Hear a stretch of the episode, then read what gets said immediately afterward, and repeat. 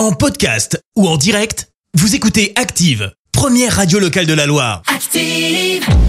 Les détournements d'Active. On fait dire n'importe quoi à n'importe qui. Et attention, pour une fois de plus, on s'est amusé à faire dire n'importe quoi à différentes personnalités. Et aujourd'hui, vous allez vous marier avec Antoine Deconne, Florian Philippot et Valérie Pécresse. Valérie Pécresse, que souhaitez-vous faire pour les plus jeunes? Moi, ce que je souhaite, c'est mettre en place un revenu cannabis considéré comme non toxique pour tous les jeunes par la science. Ce revenu jeune actif sera de 670 euros par mois pendant 6 mois. Hmm, Pas sûr que ça passe quand même. Hein. Allez, tout de suite, on retrouve Florian Philippot pour nous parler d'une nouvelle mesure. Monsieur Macron avec McKinsey derrière, ils ont raison, il faut faire un pass vaccinal, il faut mettre le masque partout, il faut faire des confinements, il faut faire des couvre-feux. Et pour les enfants en particulier, je trouve que c'est vraiment très très bien. Et pour finir, voici Antoine Deconne qui, forcément, va nous parler de José Garcia.